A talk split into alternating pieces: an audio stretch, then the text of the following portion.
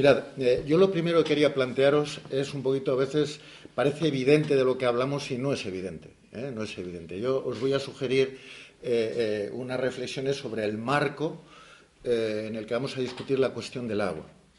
Hoy hablar de la crisis global del agua ya no es arriesgado intelectualmente.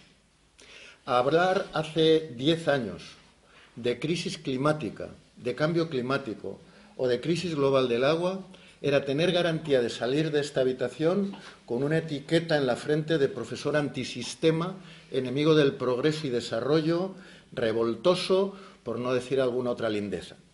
Hoy no, hoy no es arriesgado porque el diagnóstico oficial es que hay cambio climático, el diagnóstico oficial es que hay una eh, trágica paradoja, la crisis global del agua en el planeta agua. Eh, yo estoy, yo a veces digo eso, digo, si algún día viene un marciano o marciana de allí, de alguna galaxia lejana, ¿no? Y llega a este planeta, eh, que él habrá venido por el oscuro universo y habrá visto un puntito, hostia, si parece que es azul, me cago en la leche, pero si es azul, planeta azul. Eh, lo último que se le ocurriría llamarle a esto es el planeta Tierra y cuando tuviéramos ya confianza con él o con ella y estuviéramos por el, casco viejo echando unos potes y nos dijera, oye, ¿qué problema tenéis aquí en este planeta? Y se nos ocurriera decirle, pues mira, tenemos una crisis global de agua, de agua, il son fuse romain, diría, ¿no? Como el Asterix, están locos estos acuícolas. Lo último que se le ocurriría llamarnos es planeta Tierra, nos llamará planeta azul, nos llamará planeta agua. Bueno, pues esta es una crisis, eh, y digo que no es arriesgado, hablar de crisis global del agua, en el planeta agua, porque claro, cuando ya Naciones Unidas hace ya un tiempo eh, llega a hacer un diagnóstico general de decir del orden de mil millones de personas no tienen garantizado el acceso al agua potable y del orden de diez mil mueren cada día por esta causa. Pues claro, con cifras así, por no seguir abundando en el asunto, pues hablar de crisis global del agua en el planeta ya no es arriesgado intelectualmente. La cuestión clave es ver un poquitín cuál es el diagnóstico, el por qué. Cuando digo crisis global del agua en el planeta agua, yo estoy seguro que más de uno y más de dos, sobre todo depende de dónde vengáis, si vinierais de Murcia o mismo de, cualquier zona mediterránea, que en Euskadi a lo mejor no, no extrañaría tanto, pues la gente empezaría a pensar, hombre, sí, este es el planeta azul, pero en mi pueblo no llueve, llueve poco. Eh, y a nada que progresáramos en, esa realidad, eh, encontraríamos enseguida terminologías que estamos acostumbrados a oír, a oír en el modo tradicional de entender el agua y la gestión de agua, y diríamos que tenemos un planeta en donde hay desequilibrios hídricos. Hay un desequilibrio estructural. Hay cuencas excedentarias y cuencas deficitarias, etcétera, etcétera. Os sonará os sonará. Mirad, eh, a veces mm, según qué palabras usamos, estamos induciendo juicios de valor. El, lenguaje es muy importante. Si yo empleo para expresar esa realidad eh, que hemos dicho, de que en unos sitios llueve mucho, en otros menos, en otros nada, eh, el término desequilibrio hidrológico, estoy induciendo un elemento negativo que debe resolverse que debe reequilibrarse, que debe mejorarse. Es la visión ingenieril. ¿Qué tal si yo os dijera, a mí me gustaría más hablar de que tenemos un planeta que yo creo que más queda desequilibrado, eh, lo que es es diverso, con una diversidad climática apasionante, que lleva a una biodiversidad eh, tremenda, que nos lleva a una diversidad de razas, eh, a nosotros nos ha tocado, la mayoría de nosotros, ser la raza más paliducha. Como a mí me decían hace no mucho en Bolivia, doctor, ¿está usted enfermito? Y yo decía, no, ¿por qué? No, lo vemos muy blanquito. Y yo, pues sí, es que soy así, de blanquito, soy así, de paliducho. Y otros son más negritos, y otros más bonitos, ¿no? Más, más alegre. Bueno, da igual, ni bonito ni feo, somos cada uno como somos. Pero esa diversidad tiene mucho que ver con esa diversidad climática. Fijaros qué diferencia. Decir diversidad climática, decir desequilibrio climático, desequilibrio hidrológico, lleva a inducir cosas diferentes. En un caso lleva a inducir hasta un elemento de positividad, de variedad. ¿eh? Bueno, yo pienso que este planeta no está desequilibrado. Probablemente estamos más desequilibrados nosotros que el planeta. Yo creo que el planeta es como es eh, y tiene una diversidad climática en donde en efecto en unos sitios llueve mucho y el paisaje es más o menos verde como acá, en otros sitios llueve menos, semiestepario incluso, no llueve nada y son desiertos. Pero fijaros, el argumento que yo digo de la paradoja no se rompe, porque luego insistiré más en el, tema. Eh, la clave de la diversidad climática nunca ha sido un problema para el acceso al agua todos nuestros ancestros, vengamos de donde, de donde vengamos en todo el planeta, caminaron lo que fue necesario hasta encontrar un lugar en donde el agua dulce era suficientemente abundante y segura para una vida digna. El, problema de acceso al agua es una modernidad, es una cosa nueva. Eh, de alguna manera todos los pueblos se instalaron al lado de un río, aunque fuera en un lugar seco, pero al lado de un río, en un sitio en donde el pozo daba agua accesible, o al lado de una fuente, al lado de un lago. ¿Cómo es posible que siendo así, en este planeta, en el siglo XXI, se nos diga que mil millones de personas no tienen garantizado el acceso al agua potable o aguas de calidad?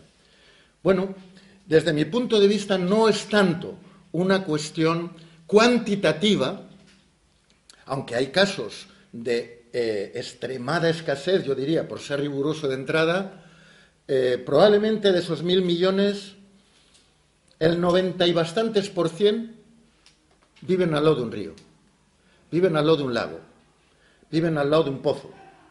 El problema no es de cantidad, el problema es que donde antes se podía beber, Hoy nos envenenamos o nos enfermamos. Es decir, hemos quebrado la salud de nuestros ecosistemas acuáticos. Primero han muerto las ranas y los peces, yo suelo decir, hace ya décadas que no oigo cantar a una rana.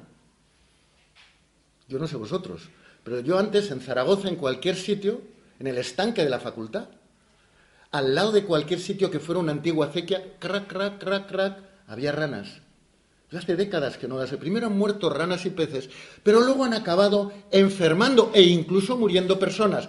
Pero eso sí, siempre personas pobres. Y ahí va a venir el diagnóstico. No es tanto un problema de cantidad de agua.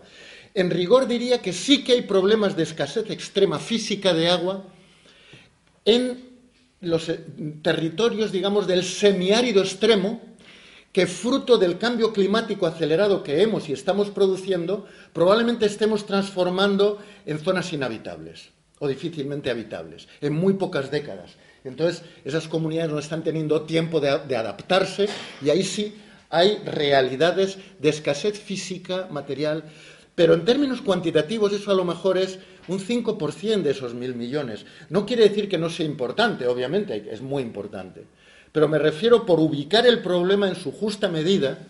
En la inmensa mayoría de los casos, mil millones de personas lo que viven es al lado de un ecosistema contaminado, de un ecosistema peligroso, de un ecosistema en donde el agua accesible no es que no haya agua, el problema es que el agua accesible no es potable, a veces ni siquiera es potabilizable. Si fuera un problema de escasez, yo le diría al periodista de turno, corre y reserva para dentro de una semana portada completa díselo al director, mil millones de personas acaban de morir de sed, porque nadie se pega varias semanas sin beber agua. ¿eh? Eh, bueno, con esto, entonces, ¿cuál es el diagnóstico? Desde mi punto de vista, la clave de esta crisis global del agua en el planeta agua tiene tres componentes, dos que ya las he inducido. Una primera componente es una componente de insostenibilidad inducida desde la irresponsabilidad eh, probablemente de los más poderosos, desde la ambición. No sé si hay déficit de agua, pero que hay excedentes de ambición no me cabe ninguna duda. Eh, de insostenibilidad de nuestros ecosistemas acuáticos, de los que hablaré ahora enseguida, lo que he dicho antes. Segundo, una crisis de inequidad y pobreza de un sistema económico, social y político profundamente inmoral, profundamente inmoral. Y de eso formamos parte todos y todas, mientras no lo peleemos por cambiarlo. Profundamente inmoral. En donde obviamente en la convergencia de esas dos grandes fallas críticas, de insostenibilidad de los ecosistemas y de inequidad y pobreza, ahí tenemos mil millones de personas. Yo no estoy entre ellos, vivo al lado de un río más o menos contaminado, últimamente menos, el Ebro, y vosotros pues no os digo nada, amorraros ahí a la ría y no os aseguro que sigáis vivos demasiado tiempo. Vivís a un lado de un ecosistema muy afectado, pero tenemos dinero suficiente para paliar en primera instancia el desastre sanitario de salud pública de esa catástrofe ecológica. Pero si fuéramos pobres, si fuéramos un barrio pobre de Cochabamba o si fuéramos cualquier de los miles y miles de ciudades, simplemente esa ría estaría produciendo muertos diariamente. ¿De acuerdo?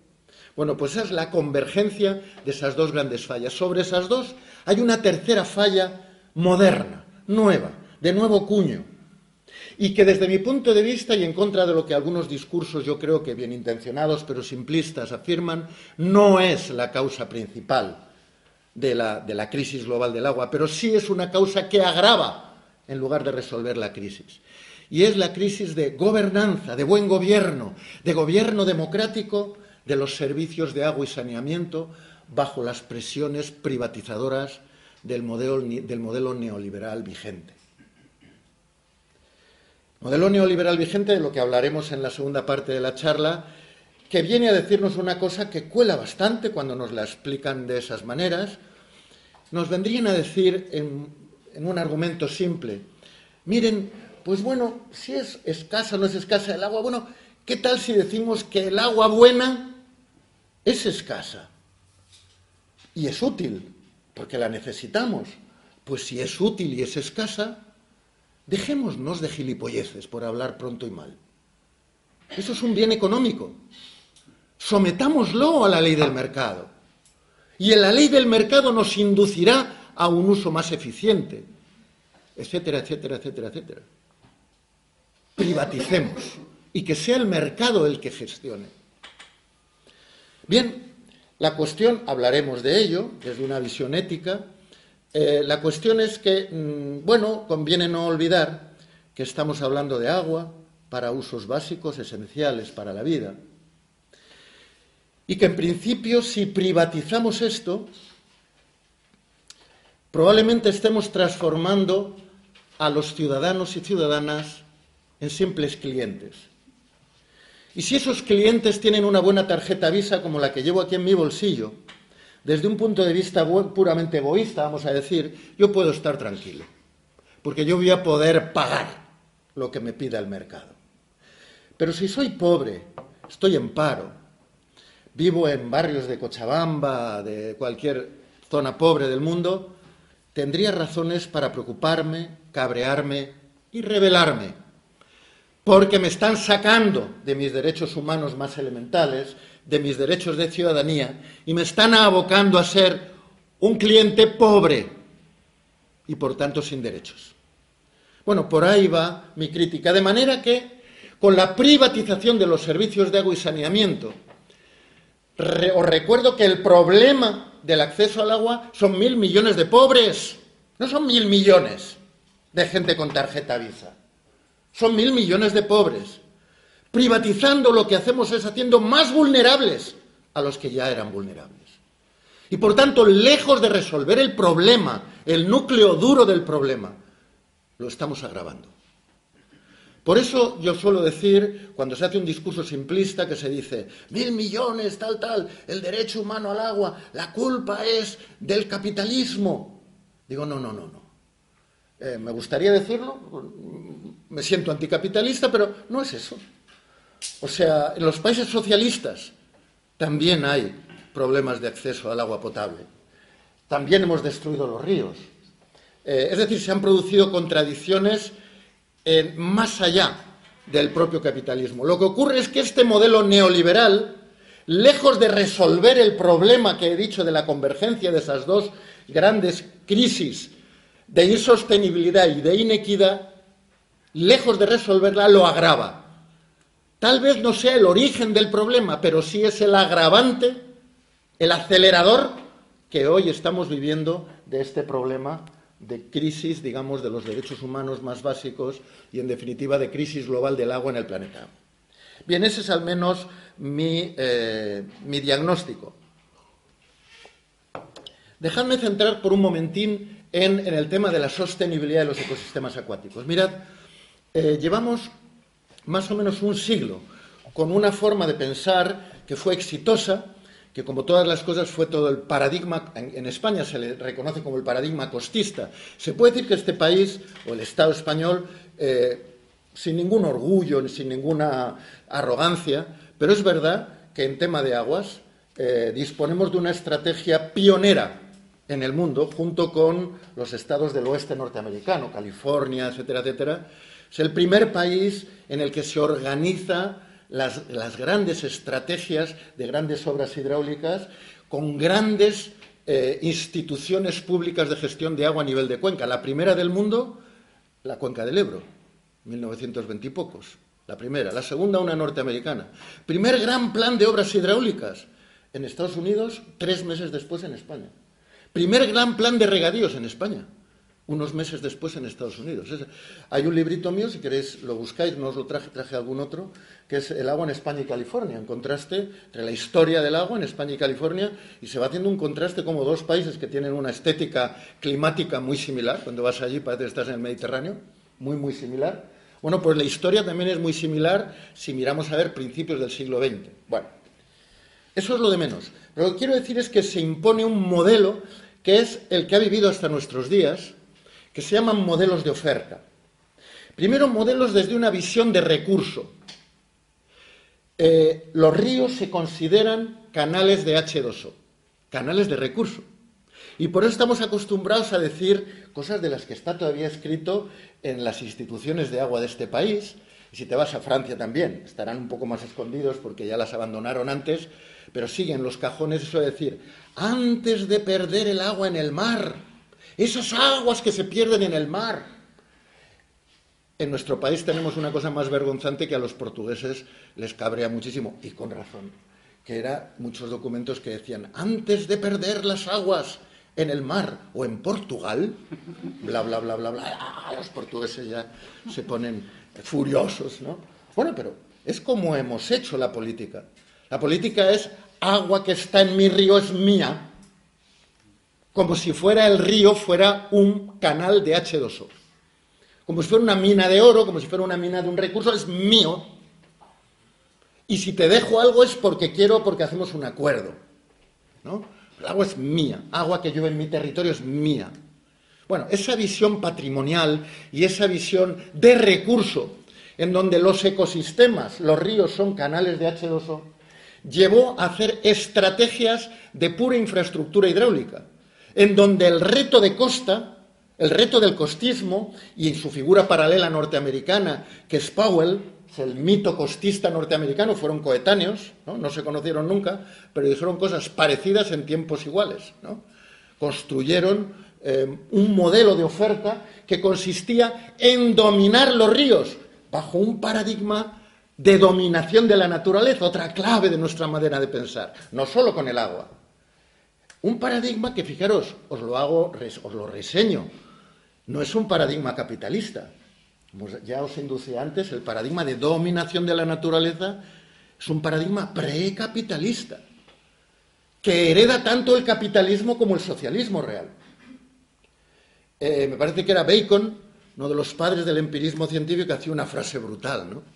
que decía, eh, la ciencia debe de tratar a la naturaleza como hace el santo oficio de la Inquisición con sus reos. Hay que torturarla hasta que nos confiese el último de sus secretos. Bueno, dicho así, claro, los científicos y los técnicos nos sentimos muy mal. Y dicen, hombre, no, hombre, yo no quiero torturar a nadie. Pero es lo que hemos hecho, vale todo. Y el paradigma de dominación es absoluto. Lo que pasa es que dicho así queda feo. Por eso vinieron luego los románticos y dulcificaron la visión de dominación. ¿eh? Eh, yo recuerdo una, eso me lo enseñaba Carmen, mi mujer, en un artículo que hacía en donde explicaba eh, una forma de ver la cuestión y lo, pillé porque me encontré luego con un texto que, decía exactamente lo mismo que escribe Carmen en sus libros y era un discurso de un científico que entraba en la Real Academia de las Ciencias hace ya bastante tiempo, ¿no? muy al principio. Y entonces hacía un discurso sobre naturaleza y ciencia. Y entonces agarraba, entraba primero con el paradigma de madre naturaleza, paradigma de, sesgo de género femenino, ¿no? en donde la naturaleza es el origen de la vida. Es un paradigma ancestral que hemos tenido en nuestras culturas ancestrales, en América Latina, en Europa, en África, en Asia. ¿Eh? Esa naturaleza que da la vida, tal, tal, hacía un discurso poético. Luego giraba y decía, pero la naturaleza no solo da la vida, es hermosa, es apasionante, nos obnubila, nos apasiona, nos enamora. Ya no estaba hablando de la madre, ya estaba hablando de la visión romántica, de la visión de una visión de nuevo de género, pero de género en donde la mujer no es la madre, es objeto de deseo del hombre. ¿no? Entonces esa, naturaleza hermosa que nos apasiona, que nos... Y luego giraba en su discurso romántico y acababa diciendo, pero la naturaleza es inestable, es voluble, es impredecible. De nuevo, características que hemos atribuido al género femenino, ¿no? para acabar haciendo una conclusión. Por eso es necesaria la ciencia, para dominarla y ponerla a nuestro servicio. Bueno, yo estoy seguro que el, el, aplauso en la Real Academia de buena fe, todo hombre supongo, aparte de todo, pero aunque hubiera habido mujeres, fue general, fue absoluto y fue cerrado. Discurso poético bien construido. Hoy si nos hacen ese discurso, aunque no seamos muy feministas, pues la mayor parte del público estaría en el asiento diciendo, me cago en la leche de dónde salió este animal, del Jurásico inferior por lo menos, estaríamos violentos, preocupados, ¿no? Porque hoy ese tipo de discurso ya suena mal, es políticamente incorrecto. ¿Qué está pasando?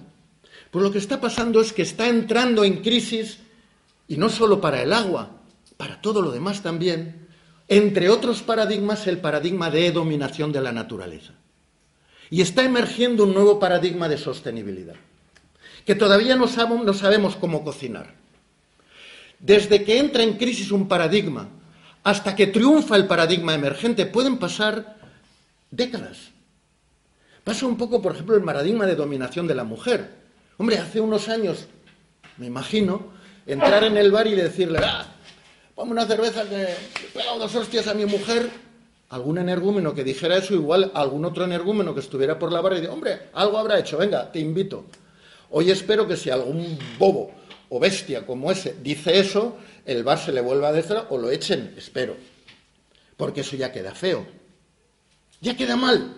Hasta hemos hecho leyes para castigarlo. Ah, pero seguimos pegando a las mujeres. Seguimos discriminando laboralmente. Sigue habiendo violencia de género Luego, fijaros, eh, el paradigma está en crisis y emerge un paradigma de igualdad. Pero desde que emerge, desde que queda feo, desde que queda mal, hasta que se activa de manera práctica la visión de un nuevo paradigma en la vida real, pasan décadas. Bueno, pues con el agua es igual. Ya queda feo decir que un río es un canal de H2O que se pierde en el mar. Queda feo, aunque todavía hay políticos que no se han enterado y lo siguen diciendo. Lo cual quiere decir que no quedará feo para determinado electorado. Pero todavía está ahí. Todavía está ahí. Bien, pues desde mi punto de vista hoy, ese giro desde de ver el agua como recurso a ver el río como ecosistema es la transición que estamos de lleno en ella. La transición de la visión de recurso a la visión ecosistémica. Yo siempre pongo un ejemplo. Si hoy saliera yo por Bilbao, me da igual por Bilbao que por Murcia, y fuera haciendo una encuesta, jóvenes y mayores. Señora, ¿usted piensa que un bosque es un almacén de madera? Oiga, joven, ¿usted piensa que un bosque... La mayor parte de la gente se quedaría chocada primero y ya depende de, la cultura, de la timidez o no que tuviera, acabarían diciendo, no, un bosque es mucho más que madera, tío, es paisaje, eh, es biodiversidad, evita la erosión del suelo, eh, permite la infiltración y que tengamos agua en los aguas, lo que fuera. Pero ya todo el mundo entiende que un bosque es mucho más que un almacén de madera. Pues bien, esa transición del bosque como pura madera al bosque como ecosistema, que entre otras cosas tiene madera, pero que nos brinda servicios y realidades y valores, muchos de ellos más allá del valor material pecuniario, ¿eh? en muchos casos valores metafísicos, valores espirituales, valores emocionales, emotivos, a veces tan o más valiosos que los valores que se compran y se venden, bueno, pues ya empieza a ser de dominio público y por eso cada vez hablamos menos de políticas forestales y lo políticamente correcto, perdón, de políticas madereras y lo políticamente correcto es hablar de políticas forestales. Pasamos del recurso al ecosistema y a la visión de la sostenibilidad. Ese ecosistema no es más mío que de mi hijo, que de mi nieta, que de mi tataranieto que no lo conoceré o de los que vivan dentro de 200 años. Lo tengo en préstamo, en usufructo. Y desde un punto de vista ético, al menos desde mi ética, debo tener una, una visión de equidad intergeneracional. En la medida en que no es más mío que de los que vienen detrás, tengo una obligación ética y moral de dejar este planeta, este río, este ecosistema, tan bien o mejor que me lo dejaron a mí. Vale, ese es un elemento ético que va calando poco a poco en este cambio de paradigma. ¿Ok? ¿Cuánto llevo? ¿Cuánto? Un cuarto de hora, minutos Bien, no, voy a entrar a profundizar las mil causas que nos han llevado, o medidas, tipos de políticas que nos han llevado a degradar la vida, la sostenibilidad, no solo la calidad físico-química, sino la vida de los ecosistemas acuáticos. Pero en todo caso, fijaros que esto ya lo hemos detectado como problema. Vamos a ver los países más avanzados, no en el sentido de más listos, si Europa tiene hoy una ley muy avanzada en este tema, que es la Directiva Marco de Agua, no es porque somos más listos, es porque hemos sido los ayatolas mundiales de la barbarie antiecológica que hemos impuesto en el mundo. Y estamos de vuelta en cierta forma. Nos hemos dado cuenta que sobreexplotar o envenenar un acuífero en nombre del corto plazo, en nombre de la economía, no solo es una brutalidad social, o ambiental. Es que es un mal negocio. Y entonces tenemos una directiva marco, una nueva ley, que nos la aprobamos en el 2000 y que nos dijo en el 2015, este año, tenemos que haber recuperado en los ríos no solo la calidad físico-química, la vida que había antes de la barbarie ecológica del, del rostro pálido. No lo hemos conseguido, pero hay pocas cosas en las que estemos mejorando ambientalmente. En esa estamos mejorando. Y Europa exige llegar hasta ese objetivo. Tardaremos más de 15 años, pero vamos en esa línea. ¿Por qué? ¿Porque somos más listos? No. Por puro pragmatismo economicista anglosajón. Ni siquiera por ética. Algunos por ética, pero por lo menos pragmatismo economicista anglosajón. Los anglosajones entendieron más rápido que el mundo latino la fábula de la gallina de los huevos de oro. Como decimos en Aragón, el animalico les importa un carajo, ¿vale? Pero les encantan los huevicos de oro que pone cada mañana. Y han llegado a la conclusión de que es un buen negocio cuidar al bicho, en vez de rajarle la tripa. ¿Vale o no? Que cortar un bosque a matarrasa será un buen negocio para la empresa que se lleva la madera, pero para el país que lo permite es una catástrofe económica. En una economía que tenga dos dedos de frente y no simplemente un inmediatismo para mañana. Pues sobreexplotar un acuífero o un río, o contaminar un acuífero y un río, no solo es una barbarie ecológica y social, es un mal negocio, nos acaba saliendo caro. No me da tiempo a entrar por ese terreno porque quiero tocar otra serie de cuestiones del tema de la privatización, pero os dejaré documentos, materiales que lo podéis leer más a fondo. Yo creo que de entrada Europa se compromete en una dinámica de recuperación del buen estado ecológico de sus ríos como un principio legal, no, simplemente político, no, no, legal. O sea, nosotros, por ejemplo, ganamos la batalla del trasvase del Ebro porque se aceptó a nivel europeo el argumento legal de que ese trasvase contradecía el principio legal del non-deterioration principle, el principio de no deterioro ambiental basado en el delta.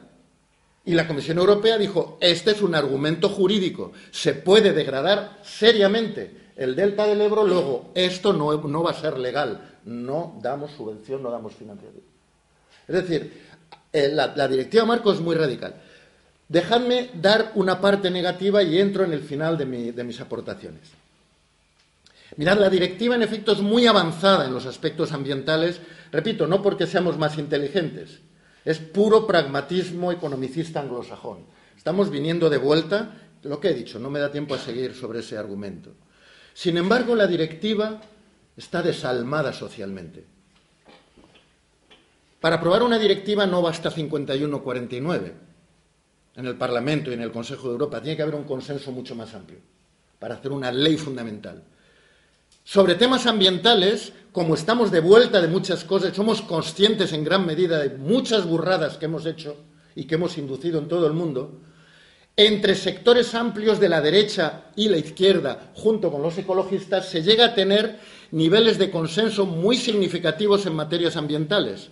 Y por eso eso explica que se aprobara una directiva con tanta potencia en los aspectos ambientales. Sin embargo, cuando se entra a discutir de valores sociales y éticos, y se entra a discutir a ver si el agua es un derecho humano o no, o si debe ser privatizada o no, ahí no hay acuerdo. Ahí la derecha neoliberal tiene trinchera poderosa, la socialdemocracia no sabe dónde ponerse, pero acaba arrastrada a decir, hombre, no, no, no, privatizar es demasiado, que si no me juego el cuello. No hay acuerdo, y cuando no hay acuerdo, ¿qué se hace en Europa? Se desalma socialmente la directiva y ni para tú ni para ti. ¿Vale? De manera que si tú eres de izquierda, ganas las elecciones y quieres proteger el agua como un derecho humano, eso es legal. Y si tú eres de derechas neoliberal y quieres privatizar la Virgen del Pilar, el Copón de la Baraja y el Ebro, lo privatizas que también es legal. Ya está. Ni para ti ni para mí.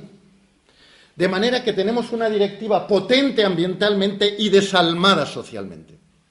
Dejadme entrar en esta discusión a partir de ahí, porque a partir de ahí en Europa tenemos poco que predicar, poco que enseñar y mucho que aprender de América Latina y de otros países en donde la lucha por los derechos sociales, el derecho humano, etcétera, está viniendo de allí para acá. Imaginemos por un momento una cosa que yo creo que no es tan utópica en el sentido de inalcanzable, y es que lleguemos a hacer, en una u otra medida, las paces con nuestra naturaleza. Lleguemos a hacer las paces con nuestros ríos y nuestros bosques. Sepamos y respetemos cómo aprovechar madera del bosque sin quebrar la salud del ecosistema forestal y cómo sacar agua del río sin quebrar la salud del ecosistema fluvial. ¿Ok? Imaginemos que ya estamos ahí. El agua que obtengamos o la madera que obtengamos serán recursos para uno u otro uso. Pues bien, ¿Cómo gestionamos la madera recurso? ¿Cómo gestionamos el agua recurso? En la madera no vamos a tener grandes problemas morales o políticos, creo. Salvado el problema de la sostenibilidad del ecosistema forestal, y insisto, tú eres la leñadora de la zona, ¿eh? tú tendrás que cortar determinados, determinados troncos, te vigilaremos que no hagas picias, y los troncos que cortes pues vas a buscar al aserradero, que es tuyo, tú eres el empresario aserradero más cercano, negociarás el asunto y le venderás los troncos. Tú harás tablas, se las venderás al carpintero. El carpintero hará muebles y nos venderá los muebles. Fijaros que estoy hablando de mercado. Hombre, habrá que vigilar el mercado, regularlo para que no nos dé sorpresitas, ¿no? Pero una vez respetado el ecosistema, podemos encomendarle al mercado la lógica de la gestión maderera si hacemos lo mismo con el agua, habremos generado una dinámica de error profundo, de injusticia profunda. ¿Por qué? Pues miraros, mirad por una razón que la entiende aunque no sea economista. Las utilidades de la madera, reflexionad conmigo por un momento. Las utilidades, el para qué usamos la madera. Para hacer sillas, para hacer mesas, barcos, persianas, etcétera, etcétera son todo utilidades consistentemente sustituibles por bienes de capital. Consistentemente, no nos produce ninguna alergia, ninguna reacción ética, son consistentemente sustituibles por bienes de capital. Y por tanto el mercado va a ser una herramienta útil. Si pensamos en las utilidades del agua, nos vamos a dar cuenta enseguida que las utilidades más importantes del agua no son sustituibles por bienes de capital y por tanto no son mercantilizables. Por eso, y ahí ya entro de lleno en, la fase final de lo que quería deciros, yo cuando hablo del agua como recurso, esto que tengo aquí, dentro del, vaso, distingo, siendo siempre agua H2O más o menos pura, distingo entre agua vida, agua ciudadanía, agua economía y agua delito, desde un enfoque ético. Mirad, el agua vida es el agua que me veréis beber aquí. Y os aseguro una cosa, el chiste, ¿eh? dedicado a mi amigo Dubois. ¿eh? Eh, os aseguro una cosa, siempre que me veáis beber agua de esta, nunca beberé ni una gotita más de la que me pida mi vida, de la que me pida mi cuerpo. Si fuera vino o cerveza, no digo, ¿eh? éxito. no, es broma. Lo que quiero decir es el agua vida, el agua que necesitamos los seres humanos para vivir en dignidad. No digo el agua de la piscina, digo el agua para una vida básica, esencial. Naciones Unidas ya lo reconoce como un derecho humano y está discutiendo el cuánto y de qué manera, pero a raíz ya de una proposición de Bolivia. Previamente, hay que decirlo, España había iniciado la demanda del derecho humano al agua junto a Alemania, fruto de las presiones de América Latina, también hay que decirlo, pero el primer país que ya lo plantea directamente en la Asamblea General hace ya unos años eh, fue Bolivia. Se aprobó sin votos en contra, eso sí, veintitantas abstenciones escandalosas de los países más poderosos que se abstuvieron. Les dio vergüenza votar en contra, guardaron la manita, porque estaban en contra, pero no se atrevían a decirlo. Pero bueno, ya Naciones Unidas de Derecho Humano. Pero derecho humano a la piscina, no.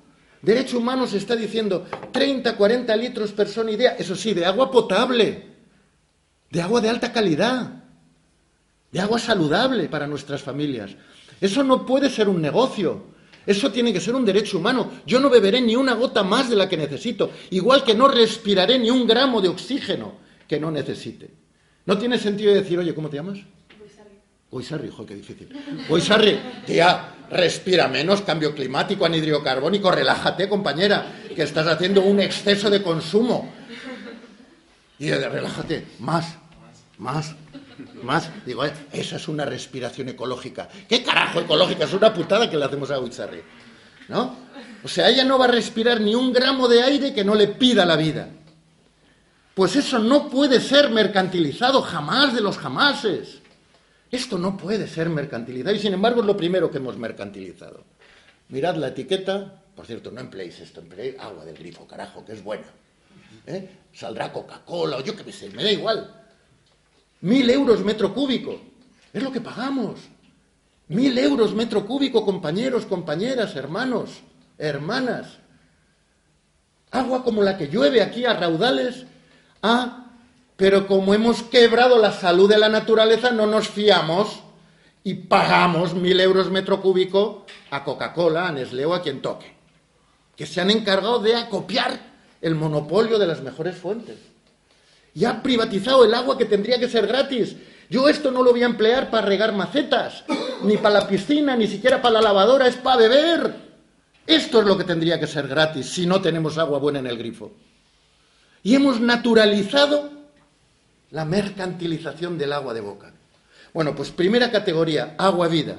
Pero no solo agua vida para nosotros, 30, 40 litros. Fijaros, 30, 40 litros es apenas el uno y pico por cien de, de todo el agua que sacamos de los ríos para usarla. Es nada. Ningún río se secaría por el agua vida. Apenas el uno y pico por cien es eh, esos 30, 40 litros persona y día. ¿eh? Pero yo digo, no solo ese agua para la vida nuestra. No podemos vivir solo nosotros si mueren los animales que nos rodean, si mueren los equilibrios ecológicos que nos dan vida y salud. Luego, en ese sentido, agua también vida, prioridad para recuperar el buen estado ecológico de nuestros ríos, que es lo que ya nos reconoce por obligación legal la directiva Marco de aguas. Para mí eso sería agua vida, prioridad máxima. Siguiente capítulo, yo digo, yo en mi casa no gasto, bueno, si a mí me dijeran cómo, cómo hacer el agua vida, cómo hacerlo físicamente, estamos luchando por el agua vida que es para mí lo que equivale al derecho humano. Derecho humano al agua vida, 30, 40 litros persona y día. Digo, mira, para mí el agua vida, si lo tuviera que escenificar socialmente, sería la fuente pública potable y gratuita cerca de casa de todo el mundo, como mínimo. Como mínimo la fuente pública potable y gratuita antes de poner farolas y asfaltar las calles de, eso y asfaltar carreteras o autopistas o comprar tanques y aviones. La fuente pública potable y gratuita es posible en todos los países, aun en los más pobres. Es un problema de voluntad política.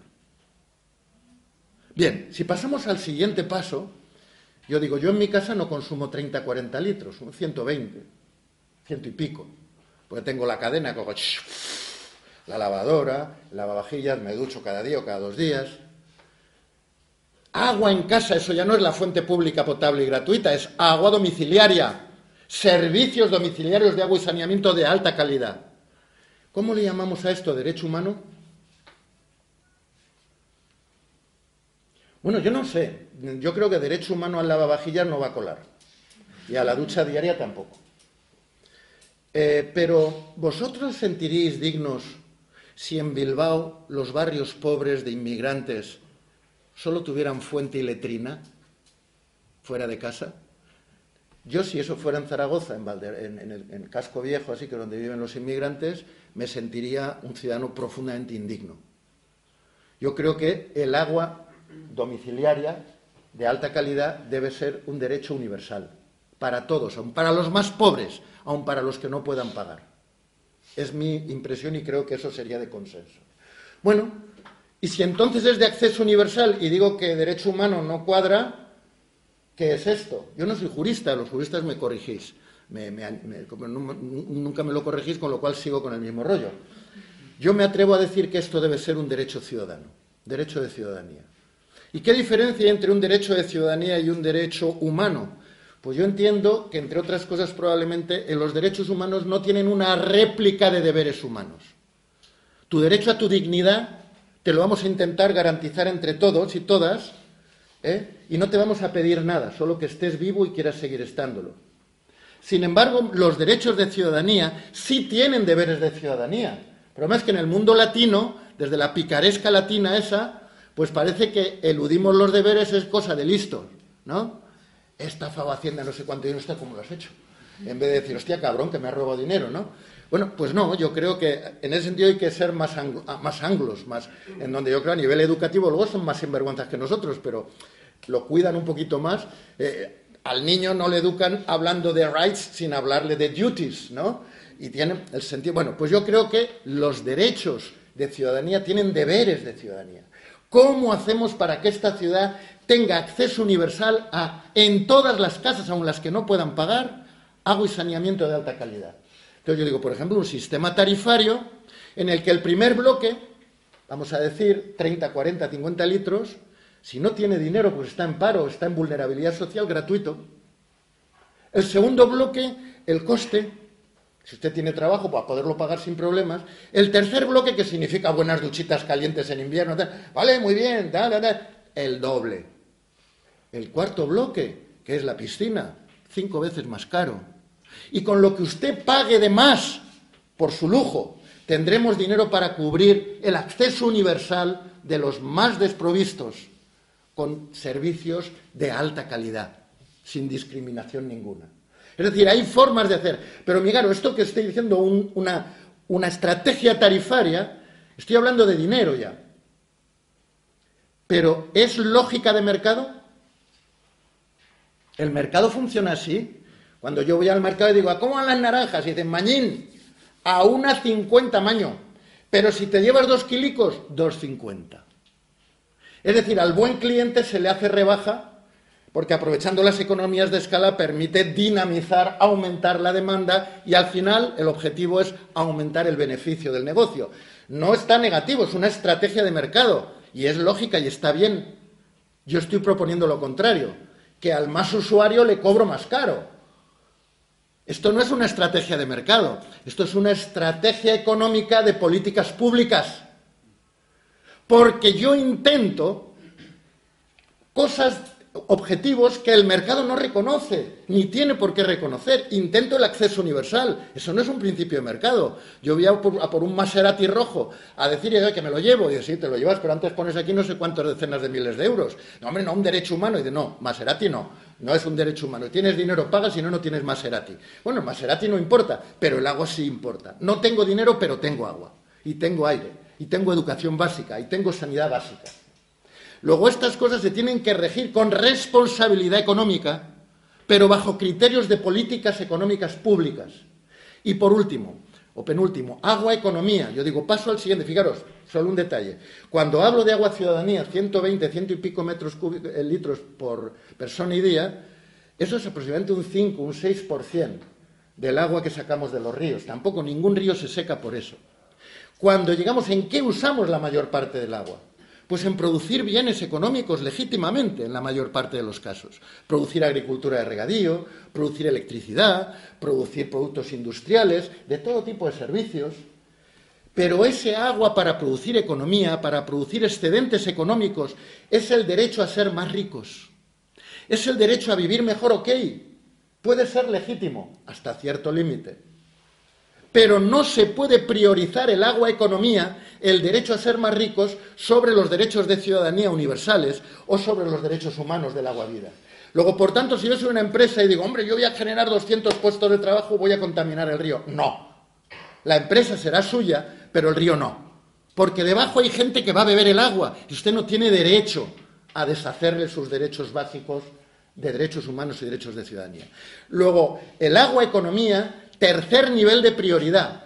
¿Y con qué criterio económico? ¿Subvencionamos el derecho a ser más rico de las eléctricas? ¿Subvencionamos el derecho a ser más rico de los exportadores de algodón? Yo no entiendo por qué. Pues entonces también tendríamos que subvencionar la fabricación de coches, de que ya lo hacemos a veces, pero no lo entiendo.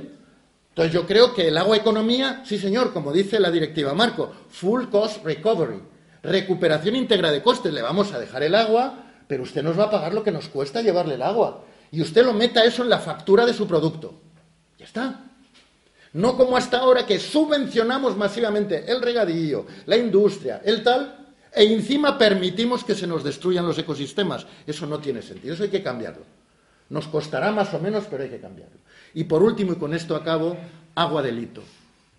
Mirad, el agua que empleamos en la minería cielo abierto, que acaba generando destrucción de acuíferos, contaminación forever, por cientos de años con metales pesados en los acuíferos, en la contaminación de cabeceras fluviales, como pasa en toda América Latina en estos momentos, como pasa en África, como está pasando en Asia y en buena parte de Europa.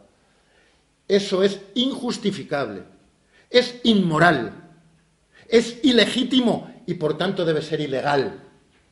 Esas técnicas deben de ilegalizarse como el fracking.